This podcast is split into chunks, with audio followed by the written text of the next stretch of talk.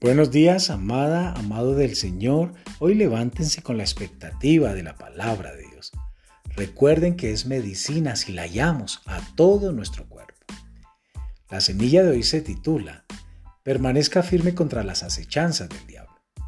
En Efesios capítulo 4, verso 27 nos dice, no deis lugar al diablo. En otra versión lo dice así, no le den tal espacio o lugar, ninguna oportunidad al diablo. Si usted le da lugar al diablo, él la tomará. Tiene que estar alerta y mantener el escudo de la fe en alto, porque si no lo hace, él se volverá y le arrebatará el terreno que usted acaba de tomar. Hay personas que han recibido sanidad y han vuelto a su pasada forma de pensar sobre la enfermedad.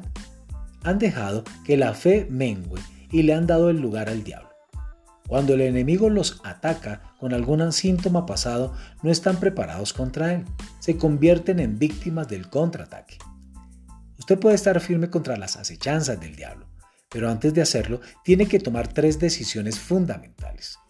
Primero, la palabra de Dios debe ser la autoridad final de su vida. Aliene sus pensamientos con lo que declara la palabra.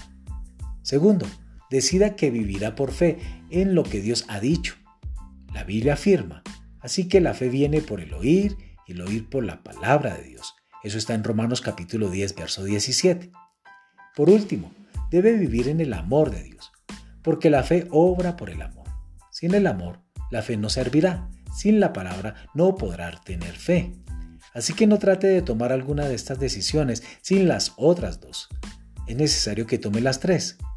Tener un estilo de vida conforme a la palabra, la fe y el amor lo mantendrá en una posición de resistencia contra el diablo. Le sugiero que a solas haga esta oración y repite, en el nombre de Jesús, me comprometo desde hoy en adelante a vivir de acuerdo con la palabra de Dios, la fe y del amor. Decida hoy darle lugar a Dios y no al diablo. Amados, Dios les bendiga en esta mañana.